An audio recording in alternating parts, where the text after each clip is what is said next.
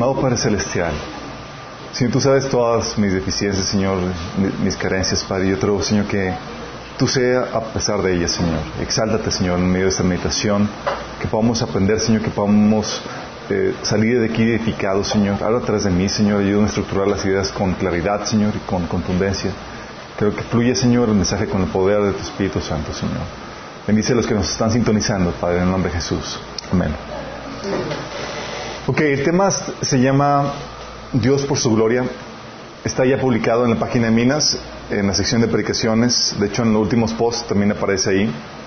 Y es una continuidad a todo lo que hemos estado viendo. Hemos, vimos una serie de dos, de dos sesiones de la crisis del hombre, donde vimos eh, cómo el hombre tiene un problema de, de un vacío en su interior que solamente Dios puede llenar también vimos en la segunda sesión cómo necesita eh, un Salvador el hombre. Si rechazamos a, Jesús como el Salvador, vamos a buscar y abrazar a otros falsos salvadores.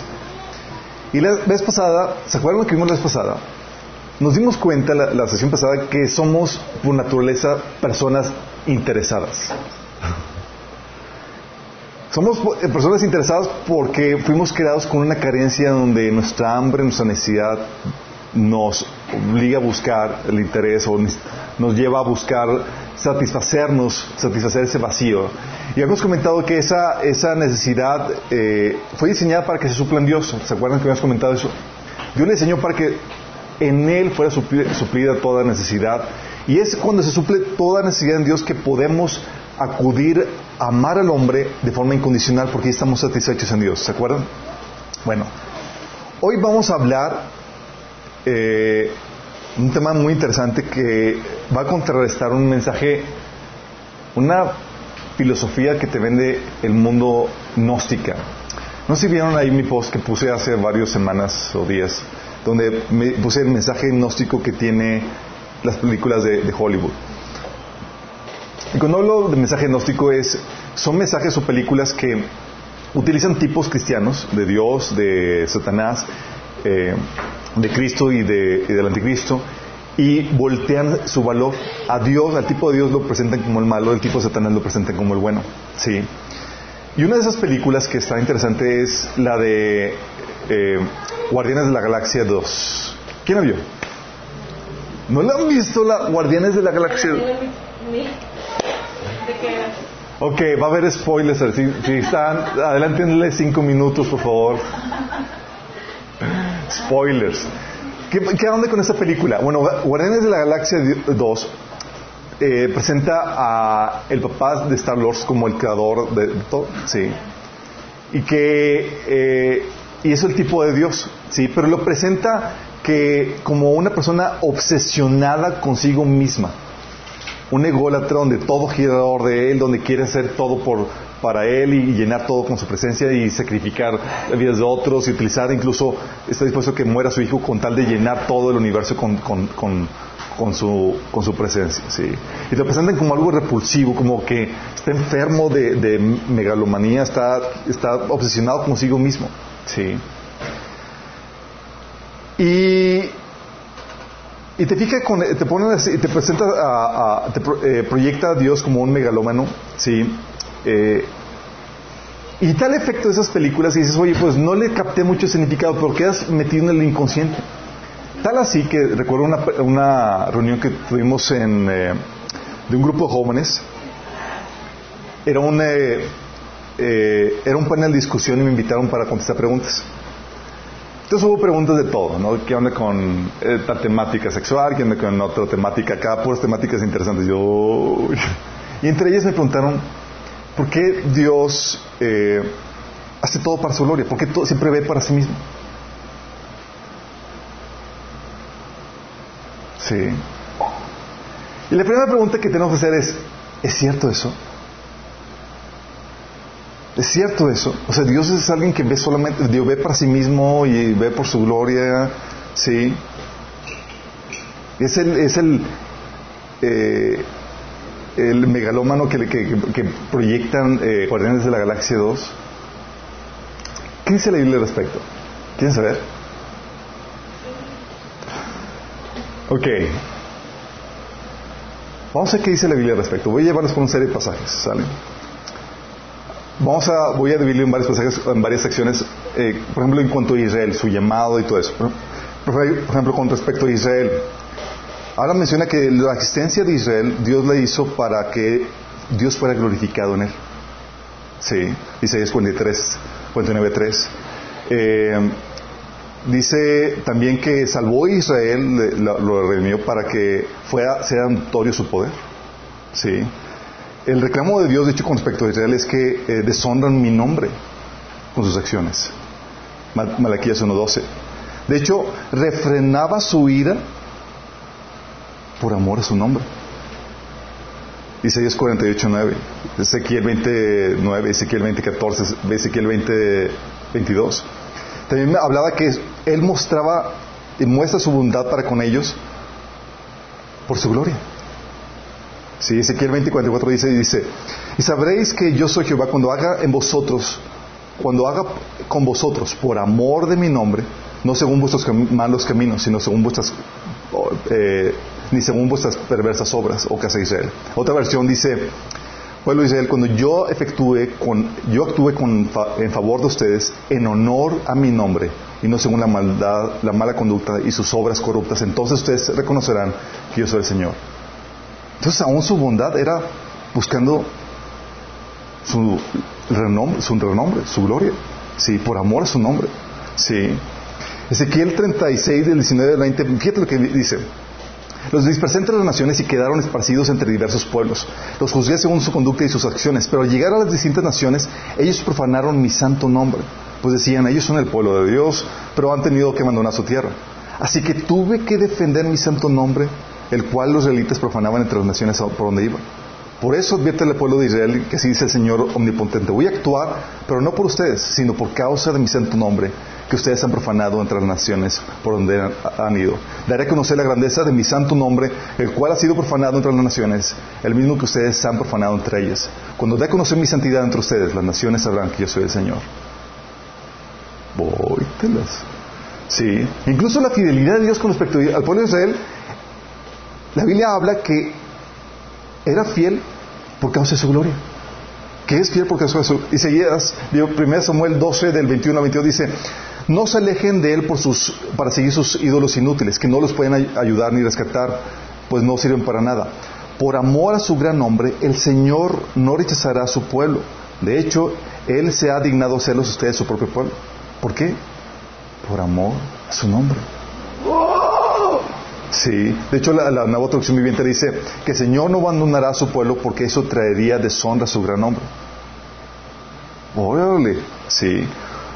De hecho la exaltación de Israel prometida al pueblo de Israel, donde eh, la intención de Dios de exaltar al pueblo de Israel era para la gloria de Dios, dice Jeremías 13:11, tal como el calzoncillo se adhiere a la cintura del hombre, así he creado Judá y a Israel para que se aferran a mí, como dice el Señor.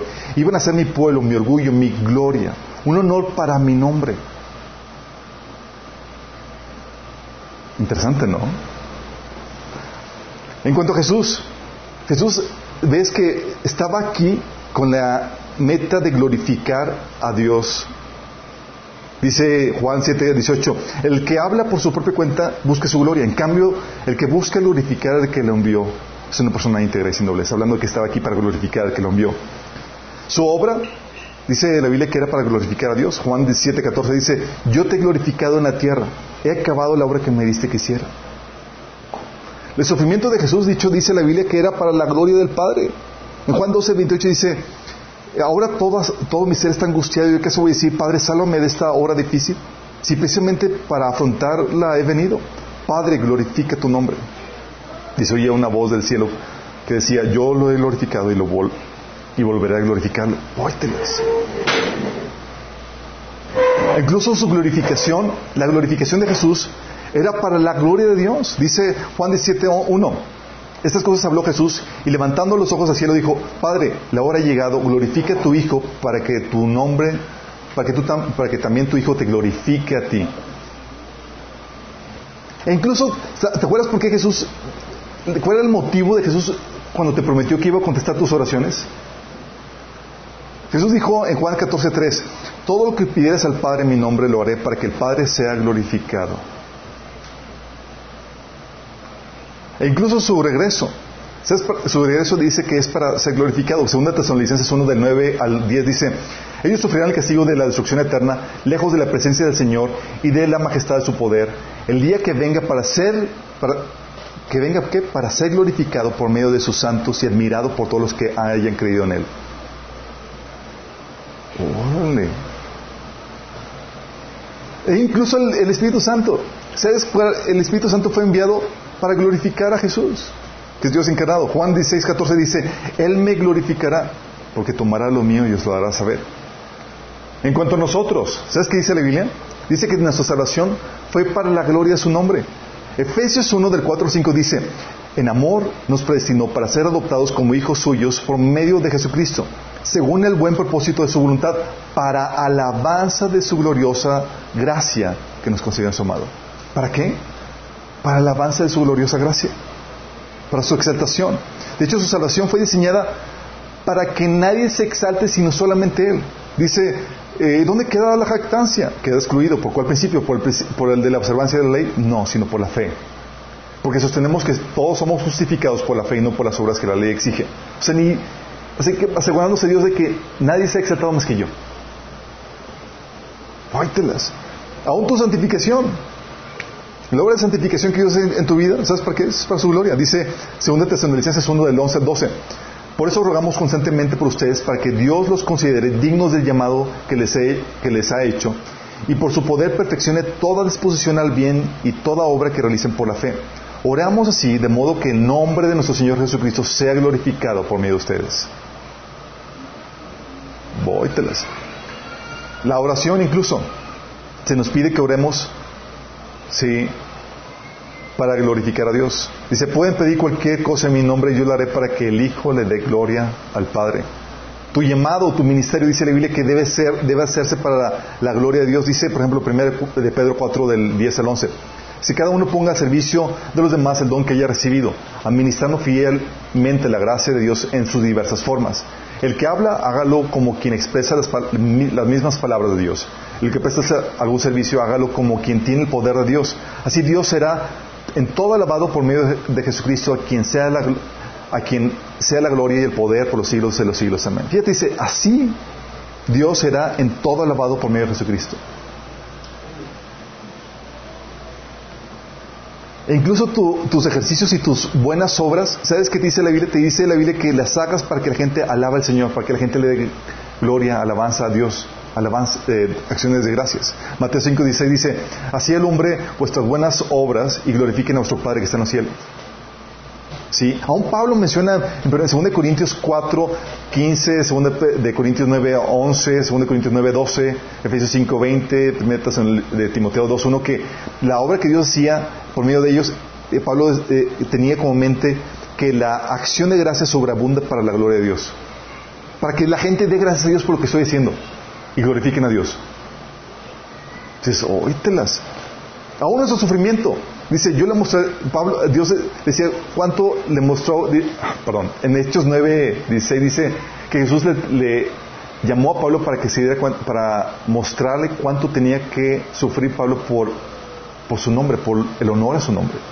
Sí. De hecho, la Biblia te dice que todo lo que hagas sea para la gloria de, Dios.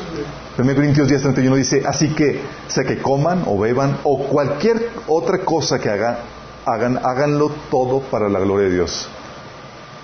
Aún los que rechazan a Cristo. Dice la Biblia que Romanos 11, 22, que de la misma manera, aunque Dios tiene el derecho de mostrar su enojo y poder, es muy paciente con aquellos que son objeto de su enojo, los que están destinados para destrucción. Lo hace para que las riquezas de su gloria brillen con más intensidad sobre aquellos en quienes tienen misericordia. ¿Para qué? Para que la riqueza de su gloria brillen. De hecho, dice Éxodo 9, 16, dice, yo la verdad te he puesto para mostrar en ti mi poder y para que mi nombre sea anunciado toda la tierra. El reino de Faraón que lo había rechazado. Aún en el cielo, chicos. Tú vas hacia y dices, bueno, ¿cómo está la situación en el cielo? Tú ves el relato en Apocalipsis 4 del 9 al 10 que el cielo todo gira alrededor de la adoración y de la alabanza a Dios. Dice, cada vez que los seres vivientes dan gloria, honor y gracias al que está sentado en el trono, el que vive por siempre y para siempre, los 24 ancianos se postran y adoran al que está sentado en el trono. Fíjate, están dando gloria, honor y gracias. Gira todo alrededor de la gloria, de la alabanza al Señor. Y es algo que Dios espera. De hecho, dice la Biblia que fuimos creados para su gloria. Isaías 43, 7 dice, todos los llamados de mi nombre, para gloria mía los he creado. Los amé y los hice. Y en la Biblia menciona que te da por su gloria. Dice, todo lo que Dios ha creado es bueno y nada es despreciable si se recibe con acción de gracias. Hablando de que lo que Dios te da es para que tú des gracias, des alabanza a Dios. Y si no, dice, incluso llega la Biblia, dice que si no lo honras, no lo glorificas, no le das alabanza, dice la Biblia que hay maldición de parte de Dios. Dice, Malaquías 2.2 dice, si no oyes y si no decides, dice, si no me hacen caso y, ni y si no hacen caso ni deciden honrar a mi nombre, dice el Señor Todopoderoso, les enviaré una maldición y maldeciré sus bendiciones. si no me dan la gloria, si no me bendicen, si no me alaban, va a haber maldición. A tal punto que dices, oye, ¿qué es lo que Dios visualiza en el futuro? Dios visualiza la llenura de la tierra con su gloria.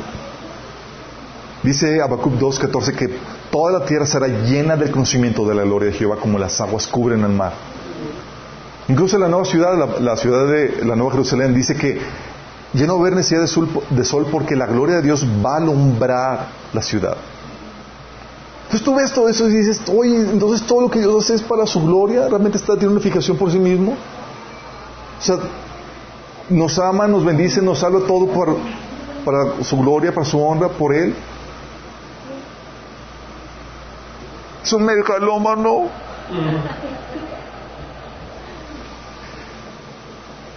¿Sí se ven dando cuenta de esto? ¿De cómo Dios opera todo para, para Él y por Él? No, no me he dado cuenta de eso.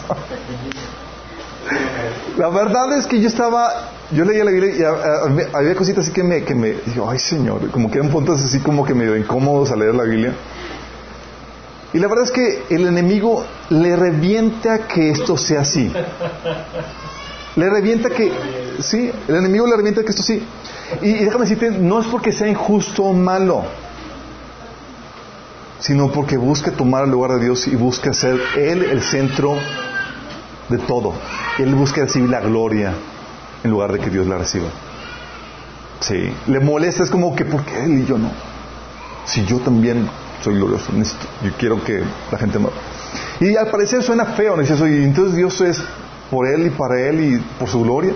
Entonces no me salva, no porque yo sea lo, importante, sino su gloria. Déjame aclararte eso. Si nos topáramos con una persona que viviera para su gloria y le exigiera a otros que le dieran gloria, te imaginas que tú pasas una, una persona así, dices, diríamos que está enferma, que está loca, ¿no? Este tipo está, se le infló la cabeza y busca, sí. Oye, de igual manera, una persona que exigiera que la laves y que la adores o que vivas para él o ella, dirías, estás loco, estás perdiendo piso. Y se vería mal si una persona está obsesionada con su gloria, ¿a poco no? Pero lo que se nos olvida aquí en nosotros, y lo que se le olvida a Satanás, es que no puedes medir a Dios en el mismo estándar con el que te mides a ti mismo a tu prójimo. ¿Por qué? Porque Él no es tu prójimo, es tu creador. Es tu creador y tu redentor. La adoración en el humano o en un ángel se ve mal. La megalomanía en un ángel o en un ángel, en un ser humano se ve mal. No en Dios. No en Dios. ¿Por qué? Hay una lógica detrás de esto. ¿Quién conocerla? La lógica de por qué Dios busca su gloria y toda la acción de gracias y toda la honra. ¿Por qué Dios hace eso? ¿Por qué todo, por qué lo hace Él todo para, por Él y para Él? Sí, por su gloria, sí. Por dos cuestiones. Una por justicia y otra por verdad. Son dos principios por el cual las cosas son así. Una es por justicia. Y cuando hablo de justicia es que es algo que se le debe, es un deber moral. ¿Sí? ¿Por qué?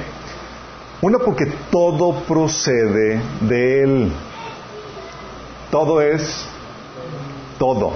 Dice la Biblia que si algo existe es porque Dios lo creó. Sí. Y la Biblia enseña que Él nos da la vida y el sustento. ¿O no? Nos da el aire, la lluvia, la salud, la habilidad, la fuerza y toda provisión proviene de Él. ¿Sí o no? Nos da la, alegría, todo lo bueno, lo hermoso que hay en esta vida procede de Él. Toda bendición, dice la Biblia que toda bendición y buena dádiva proviene de Dios, el Padre de las luces celestes.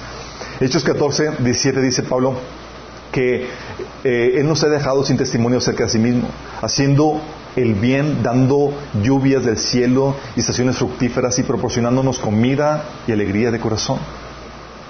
O sea, todo lo que tenemos es por causa de Dios, todo lo bueno es por Él. Por eso, le debemos. Hay un deber moral como procede tu, tu habilidad, tu salud, tu, provisión, todo lo que tienes es por causa de Él. Le debes honra. Le debes, es una deuda. De hecho, es, es, considerado un deber moral.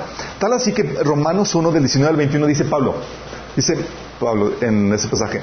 Me explico. Lo que se puede conocer acerca de Dios es evidente para ellos pues Él mismo se los ha revelado. Porque desde la creación del mundo las cualidades invisibles de Dios, es decir, su eterno poder y su naturaleza divina, se perciben claramente a través de lo que Él creó. De modo que nadie tiene excusa. Aquí está diciendo, es evidente que hay un creador por lo que Él ha hecho y por lo que nos da. Dice, versículo 21, a pesar de haber conocido a Dios, no lo glorificaron como Dios ni le dieron gracias. Fíjate la lógica de Pablo. Dice, si nos damos cuenta que hay un creador que nos provee todo lo que tenemos, la consecuencia de, esa conclusión es que le debes gloria, le debes acción de gracias. ¿Por qué? Es un deber moral. Porque Él te da todo. Todo lo que tienes, todo lo que gozas, todo lo que igual tú podrías dar gracias por ello. es por parte de Dios.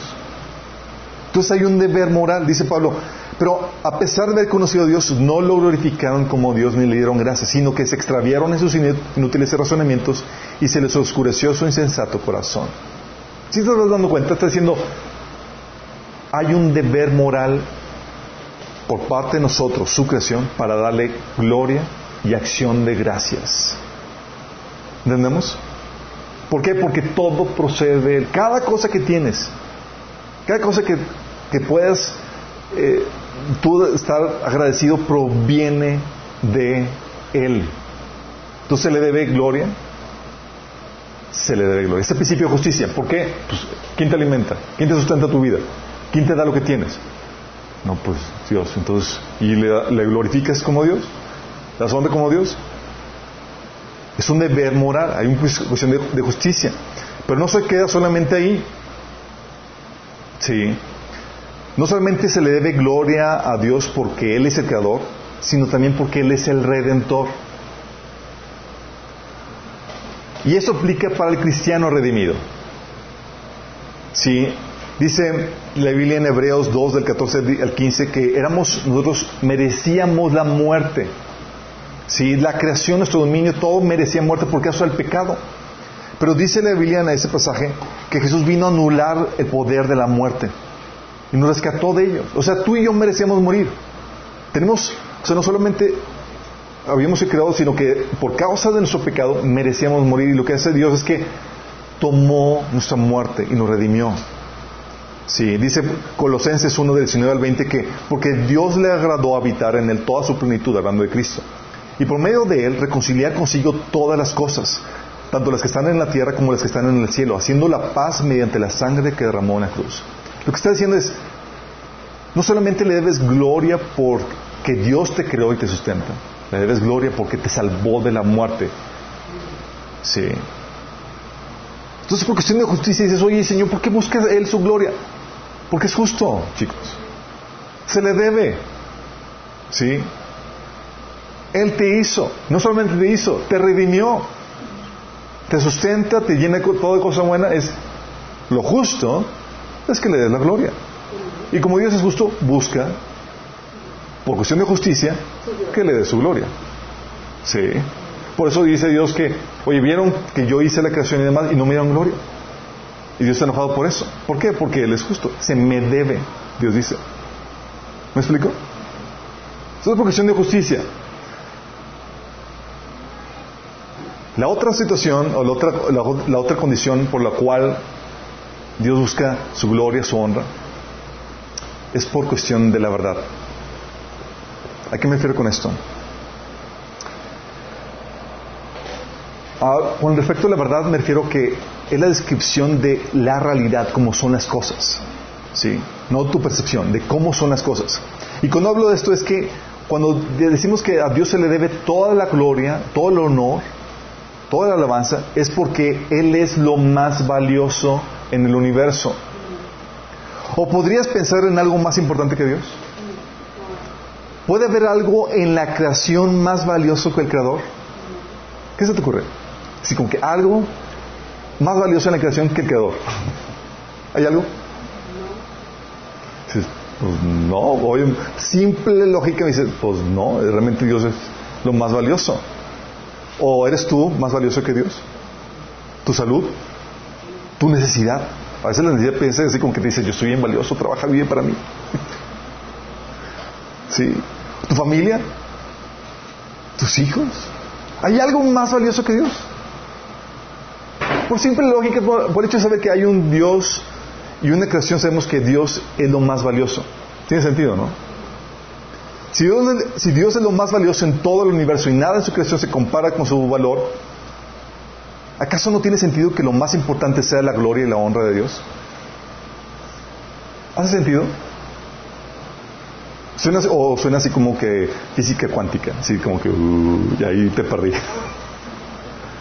Si Dios es lo más valioso, ¿no tiene sentido que su gloria y la honra de Dios sea lo más valioso?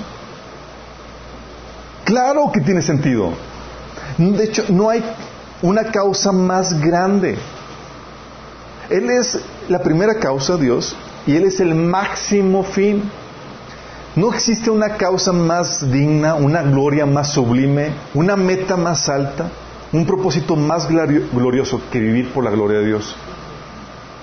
¿Es esto algo así como que una descripción idealista? No, es una descripción de la realidad, cómo funcionan las cosas. ¿Por qué? Porque no hay nada en esta creación, en este universo, más valioso que Dios.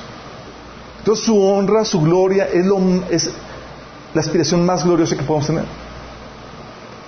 De hecho, si Dios es lo más valioso, de, por lógica, Él es lo que es lo lo que más debemos amar. Mateo 22, 37 nos enseña que, que debemos amar al Señor nuestro Dios con todo nuestro corazón, con toda nuestra alma y con toda nuestra mente. ¿Sí? Y es lógico pensar esto porque Él es lo más valioso. Hace sentido todo esto. Y por lo mismo Dios es el centro de todo. Todo, por el, por el hecho de que Él es lo más valioso y lo más importante, todo gira alrededor de Él. Todo gira alrededor de Él. Como Dios es lo más importante, ¿no tendría sentido que todo girara alrededor de Él? Que todo fuera para Él. Como dice Romanos 11:36, dice, pues todas las cosas provienen de Él y existen por su poder y son para su gloria. A Él sea toda la gloria por siempre. Amén. Cuando tú ves eso y dices, ay, es un megalómano, no, mi estimado. Es la realidad de cómo funcionan las cosas. Él es el creador y tú no te comparas, no es tu prójimo. No es tu igual. Él es tu creador, tu sustentador, tu redentor y es lo más valioso. ¿Sí? Y Dios sabe eso, chicos. Y como Dios sabe eso, actúa en acorde a ello. Si, si todo lo que Dios hace fuera para la gloria del hombre, diríamos que el hombre mismo es más importante que Dios. ¿Y es verdad eso? Si dije a Dios, es que voy a trabajar para tu gloria. Ese va a ser el máximo fin. ¿A poco no estaremos diciendo, hasta aquí Dios perdió piso en el mal sentido? Digo, entonces yo soy más importante que Dios. Sí. Oye, si el propósito máximo Imagínate, esto es algo que mucha gente confunde. Dice, si el propósito máximo fuera el bienestar del hombre, porque gente dice, es que el bienestar, Dios tiene como máxima meta, máxima prioridad el bienestar del hombre. Si fuera el, propósito máximo el bienestar del hombre, significaría que el hombre es más importante que Dios. ¿Y es cierto eso? Si lo que Dios amara más, si Dios amara más eh, o igual al hombre, si amara al hombre más que a sí mismo, Dios, o lo amara igual, ¿acaso no significaría que el valor del hombre es más que el de Dios o igual que el de Dios? Y sabemos que no es cierto.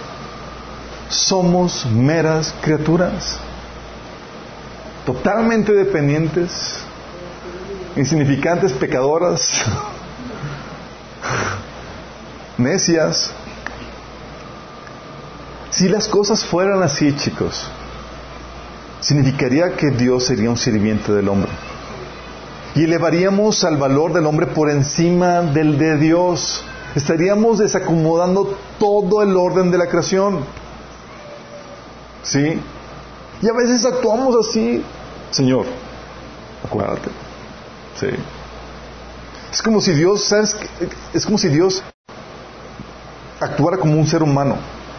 ¿Han visto las que en los Salmos y en varios pasajes de Isaías y más, Dios reclama la necesidad del hombre cuando hace un, un ídolo con su con la madera y demás, y luego se postra y dices, dice Dios, ¿no estás, estás viendo lo que estás haciendo?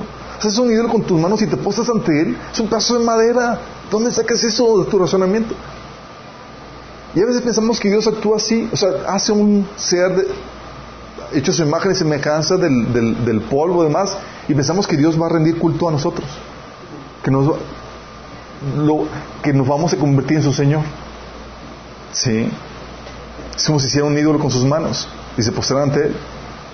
Pero no es así, chicos.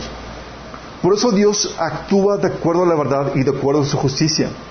Así que todo lo que hace Dios tiene que ser para su gloria.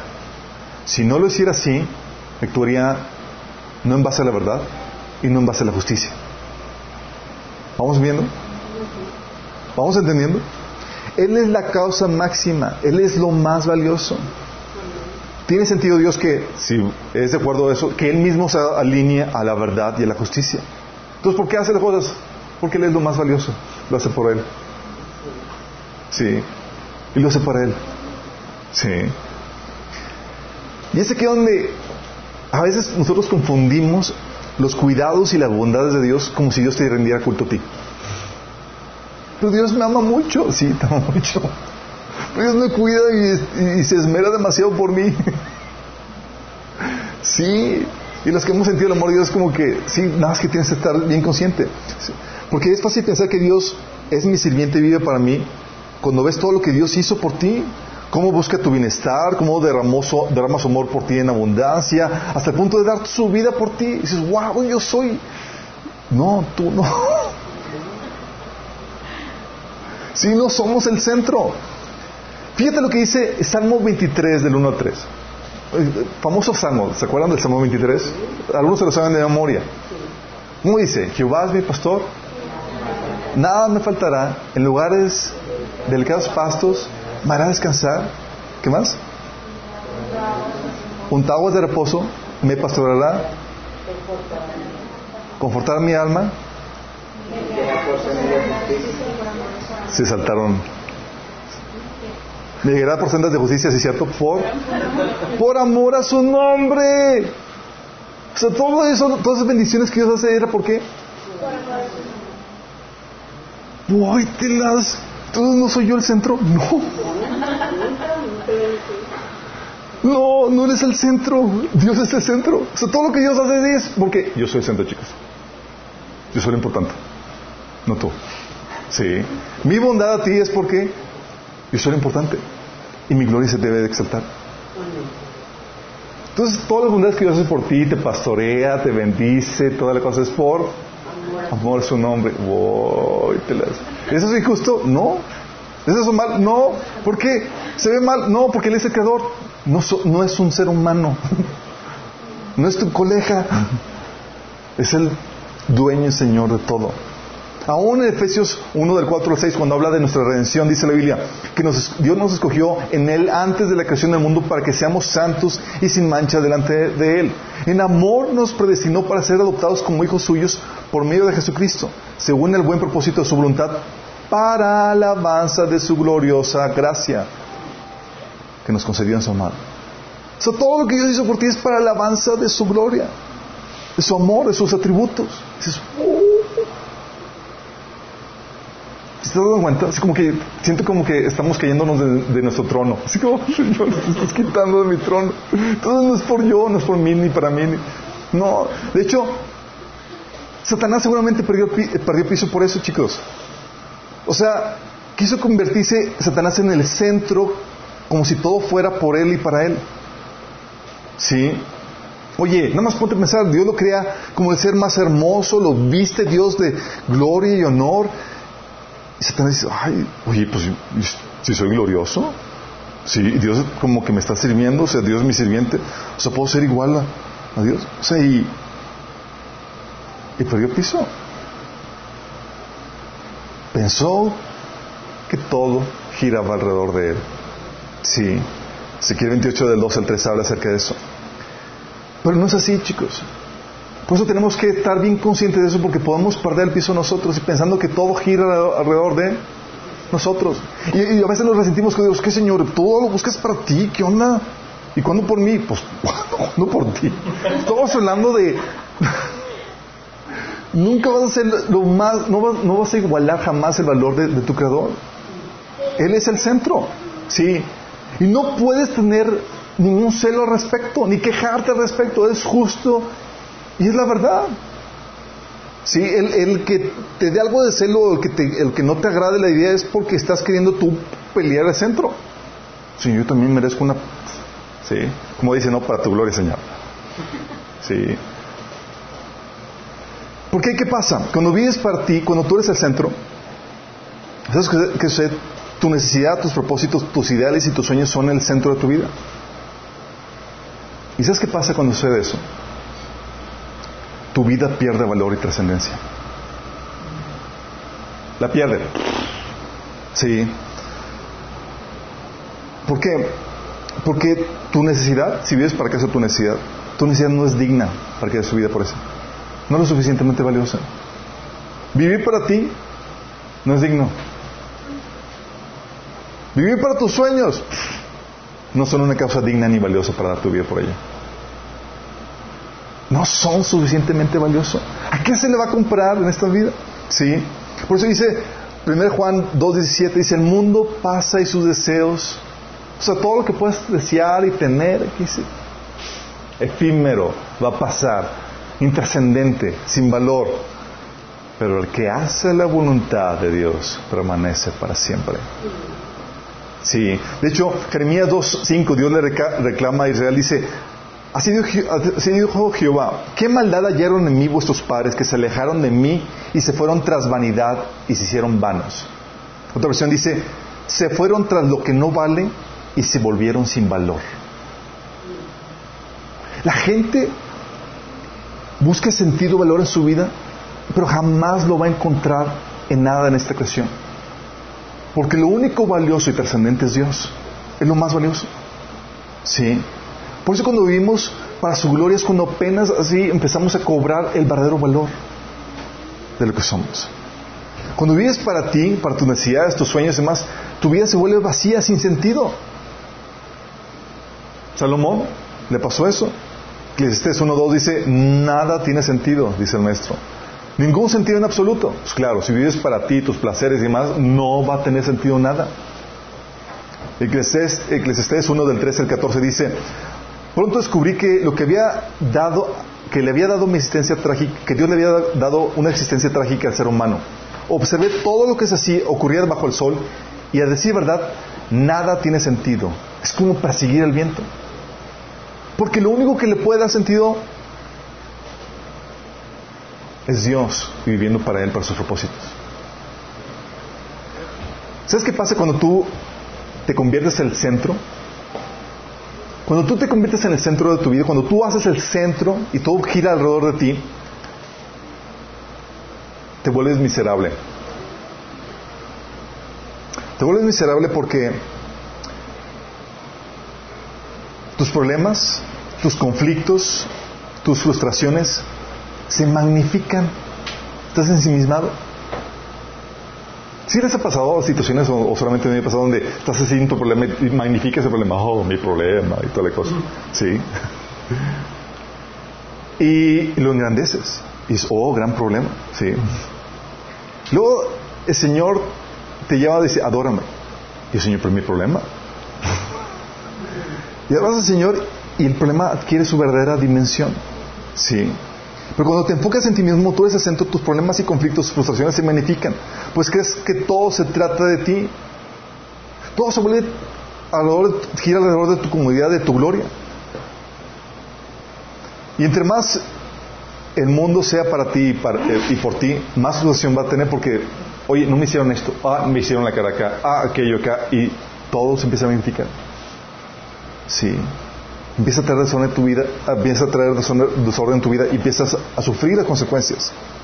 Lo peor de todo es que cuando tú quieres que, que todo fluya y se haga conforme a tu voluntad para que tú estés bien, porque todo gira alrededor de ti, pero resulta que tus deseos no funcionan, sino que, sino que al contrario son contraproducentes. ¿Por qué? Porque producen malos resultados. Si les ha pasado, desean algo, resulta que no funcionó, o no me satisfizo, o causó desorden, o hubo problemáticas. Porque son deseos desordenados porque parten de ti estando en el centro. Sí. Si tú te haces tu necesidad del centro, si tú haces tu vida del centro, vas a sufrir y no te vas a satisfacer. Y muchos piensan que la exaltación de su necesidad, de su yo, va a causar satisfacción a su vida. Es que todo se trata de que esté bien y que me... No, no, no se trata de eso. No es sino hasta que tú caes en el orden correcto en la creación donde Dios se convierte en el centro, que tú empiezas a experimentar la bendición, la honra, la todas las señores que Dios promete. ¿Por qué? Porque tu provisión, tu bendición, tu honra, siempre son una añadidura. Siempre son una consecuencia de poner a Dios en el centro donde debe ir en tu vida. Sí, la llenura, la plenitud, la gloria se experimentan cuando pones a Dios primero. Y eso la Biblia lo reitera vez tras vez. Dice, por ejemplo, oye, por respecto a tu provisión, dice Dios, no, no, no, no, tu provisión no debe ser el centro. Dice, busca primero el reino y tu necesidad va a ser satisfecha. No gira la cosa alrededor de tu necesidad, alrededor de mi voluntad, de mi reino. Oye, tu honra, buscas tu honra. Dice, no, no, no, no. Dice la Biblia, honrame, hazme centro y yo te voy a honrar a ti. Sí, Salmo 2.3 o Juan 17, 4 al 5 o Juan 12, 26 que dice, el Padre honrará a todo el que me sirva. Sí, o yo honro a los que me honran. Consecuencia de poner a Dios en el centro, de darle la, la honra. La llenura, Juan 14, 23, el que me ama obedecerá mi palabra y mi Padre lo amará y haremos nuestra vivienda, haremos nuestra vivienda en él. ¿Quieres sentirte lleno? Que Dios te, se dice Dios, vamos a hacer nuestra morada dentro de ti, créeme, si Dios hace la morada dentro de ti, vas a sentir desbordando. ¿sí? Oye, el valor, la trascendencia, como ya les dije, chicos, hay gente que vive frustrada con sus vidas porque no encuentran valor, no encuentran trascendencia, no encuentran una causa. Pero no existe una causa más digna, una gloria más sublime, una meta más alta, un propósito más glorioso que vivir para la gloria de Dios, para hacer su voluntad. No hay. No hay nada que se le compare. Porque es lo más valioso en el universo. Por eso Jesús decía, hey, el que, si quieres hallar tu vida en lo que crees que te vas a satisfacer, lo vas a perder. Pero si pierdes tu vida por mi causa, la vas a hallar. Y tienes una vida así desbordando en propósito, en sentido, en todo, porque es lo que le da valor. Dice Juan 2.17, lo que les leí, dice, el mundo pasa y sus deseos, pero el que hace la voluntad de Dios permanece para siempre. ¿Quieres hablar de trascendencia? Habla de poner la voluntad de Dios en el centro de tu vida. Y vas a trascender. No, no, vas a necesitar hacer ninguna escultura tuya que aquí estuvo Jesús y aquí estuve yo. no, nada. Vas a permanecer. Porque al hacer todo para su voluntad y su gloria, nuestras vidas adquieren valor y trascendencia, el debido valor, cuando vives para la gloria de Dios. Por eso, una forma en la que Dios quería redimir tu vida y ponerla dentro del orden de, de la creación que Dios diseñó al inicio, era todo lo que hagas, hazlo para mi gloria. No para tu comodidad, esa no es suficientemente valiosa no para tu confort, no para ni siquiera ni para tus hijos, nada de eso tiene valor. Vive para mí, vas a encontrar trascendencia, valor, sentido tu vida. Y no solamente vas a tener sentido y el valor, va a tener alivio y libertad tu vida. ¿Por qué? Porque si es de Él y por Él, todo, soy libre. Me quita un peso de encima, porque las cosas no tienen que salir a mi forma. Yo no soy el centro del, del universo. No tiene que hacerse de acuerdo a mi voluntad. Si te has llegado frustrado así porque las cosas no salen de tu forma, es un recordatorio de Dios de, hey, hijo, tú no eres el centro. sí, a veces, ¿sabes qué? Eso, eso me ha, dado a mí un alivio, una libertad tremenda porque a veces, oye, había pérdida económica o situaciones donde la gente usaba de mí y más y yo, ah, Señor, y sentía que yo era el asunto, ¿no? Mi comodidad, mi recurso, y decía, eh. me decía, son mis recursos, es, tu tiempo es mi tiempo, y no es tu problema. Yo soy el centro, no tú. Ah, es tu problema, ¿verdad, Señor? Ah, pues ya, pues tu problema, Señor. Te libera, dices, órale. porque cuando tú eres el centro, además, ah, es una carga tremenda. ¿Sí? los que somos em, empresarios o los que tenemos negocios, ¿sabes? Cuando esa responsabilidad cae sobre ti, ¿no? De que el empleado es, va o no viene, X, ¿sí? Pero cuando tú eres el centro, el tienes que hacer que las cosas funcionen como, como se pueda, ¿sí? Lo mismo pasa, tú eres un empleado, ¿sí? No giras, no es, tú no eres el centro. Tu tiempo, tu recurso, todo es a Dios. Y eso Dios me lo recuerda vez tras vez. Cuando se frustra mi, mi, agenda, mi tremenda agenda que tengo para el día, sí me recuerda, no se trata de tu agenda, es mi agenda. Ah, Señor, entonces, me le pueden frustrar todo lo que quieran. es la agenda de Dios. Te alivia. Te alivia, te quita peso encima. Y no solamente eso, sino que hay felicidad. ¿Sí? Porque cuando vives para la gloria de Dios, para exaltarle y darle gloria y gracias, ¿sabes qué sucede cuando generas sentir un espíritu de que alaba a Dios y, y le es agradecido? La gratitud es el secreto para la felicidad. Dice el, Señor, dice el salmista, alaba al Señor, oh mi corazón, y no olvides ninguno de sus beneficios. Porque cuando alabas a Dios, de repente dices, uy, tengo demasiado. ¿Sí? La gratitud es secreto para la felicidad. La ingratitud, la queja, te hace ver, percibir la vida, una vida miserable. ¿Sí? Y todos aquí lo hemos experimentado cuando Dios nos consuela. Nos consuela y damos gracias wow, ya vemos cómo Dios está. Sí. Porque la, gratitud es elemento crucial para ser feliz. De hecho, estudios han detectado que la gente agradecida es más feliz que la, que la, que la, agradecida. ¿Sí? Si te vas dando cuenta cómo cuando todo empieza a encajar en el orden de Dios, donde Dios es el centro y todo lo demás gira alrededor de Él, todo empieza a encajar, encajar en su orden y el reino de Dios empieza a manifestar. ¿Se acuerdan? Porque el reino de Dios consiste, no consiste en comida, mi vida, sino en amor, gozo, paz y gozo. Empieza a sentir ese amor, ese paz, ese gozo.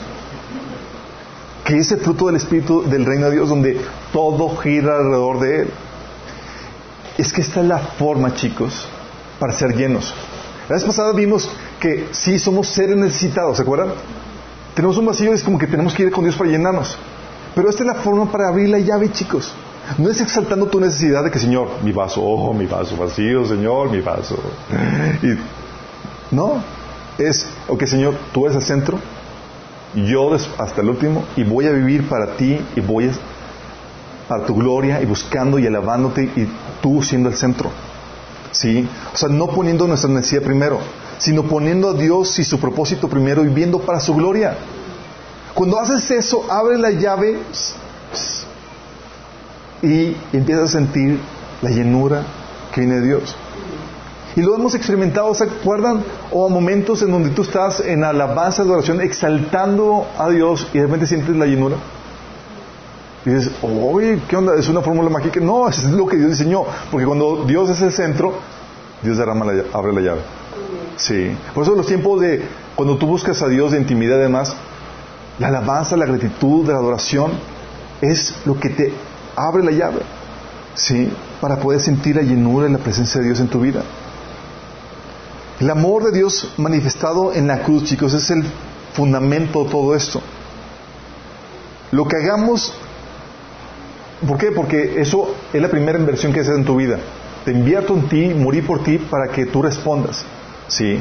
Lo que hagamos, cómo respondamos, va a determinar qué tan llenos y glorifiquemos, glorificamos, eh, glorificados seremos. Dios ya invirtió, es cómo vas a reaccionar eso vas a ser realmente el Dios al centro. ¿Qué tan, ¿Qué tan prioritario va a ser Dios en tu vida? Si con más amor respondes, con más llenura te vas a encontrar por parte de Dios. Pero recuerda con esto, chicos. No pongas tu llenura, tu necesidad como el centro. Dios es el centro. Él es el propósito máximo. Por Él y para Él y por Él son todas las cosas. A Él sea toda la gloria. ¿Entendemos esto? Sí. Y quiero terminar con un llamado a las personas que nos sintonizan, que nos están viendo, para invitarte a que experimentes esta llenura. Sí, fuimos, somos seres creados. Hay un creador a quien le debemos todo. Y la forma en que tú vas a poder experimentar la llenura, la bendición, es cuando haces al creador el centro de tu vida. Porque Él lo es. Solamente te alineas a lo que es verdad. Sí, y es lo justo.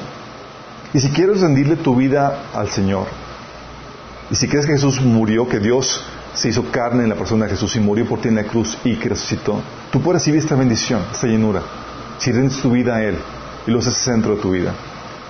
Si quieres hacer eso y crees que Jesús pagó el precio de tus pecados, te invito a que hagas una oración donde le entregas tu vida. Ahí en tu, en tu lugar, nada más cierra tus ojos y dile, Señor Jesús, en esta tarde quiero rendir mi vida a ti y hacerte el centro de mi vida. Hoy yo te reconozco como mi Señor y mi Salvador. Yo creo que moriste por mí en la cruz y que resucitaste para el perdón de mis pecados. Y recibo tu regalo de la vida eterna. Si tú hiciste esta oración y realmente te arrepentiste, le rendiste tu vida a Jesús, va a haber dos cosas que tienes que, que se tienen que manifestar. Una, tienes que empezar a leer la Biblia para conocer la voluntad de, de, Dios a quien tú le rendiste tu voluntad. Y empezar a hacerla, empezar a obedecerla pues, a partir del Nuevo Testamento. Y vas a empezar a congregarte, te invitamos a que te congregues. Que vengas, a una, a una iglesia donde enseñen la Biblia. Para que puedas crecer. Tiene Dios muchas cosas preparadas para ti. Y todos los demás chicos, como que empiezas a hacer sentido. Sí. Como que ya nos sentimos mal con que Dios vea todo por Él y para Él y para su gloria. ¿Sí? Nos unimos a ese orden celestial donde le damos gloria, honra y alabanza, el centro de nuestra vida, para exaltarlo, para que podamos experimentar esa llenura de Dios. ¿Sí? Amado Padre Celestial, te damos tantas gracias, Señor, porque ahora entendemos, Señor, el orden en que tú nos has creado, Señor. Tú como el centro, nosotros, Señor, como los que circulamos alrededor tuyo, de los que vivimos para ti, para tu gloria, para tu honra, Señor. Gracias por hacernos entender que, Señor, que no nos podemos comparar contigo porque tú eres el creador, nosotros meras criaturas, Señor. Que vivir para nuestra necesidad, para nuestros propósitos, Señor, nos trae insignificancia y restan valor a nuestra vida, Señor. Pero si vivimos para ti, para tu gloria, para tus propósitos, Señor, experimentaremos la llenura, la bendición que tú prometes para nuestra vida, Señor. Padre, que cada uno de nosotros vamos hacer, tener la meta, Señor, de exaltarte en nuestras vidas, de ponerte en lo más alto, de vivir para ti, Señor. Que todo lo que hagamos, Señor, sea para tu gloria y tu honra. Que tú seas exaltado en todo, Señor. Por medio de Jesús. Amén.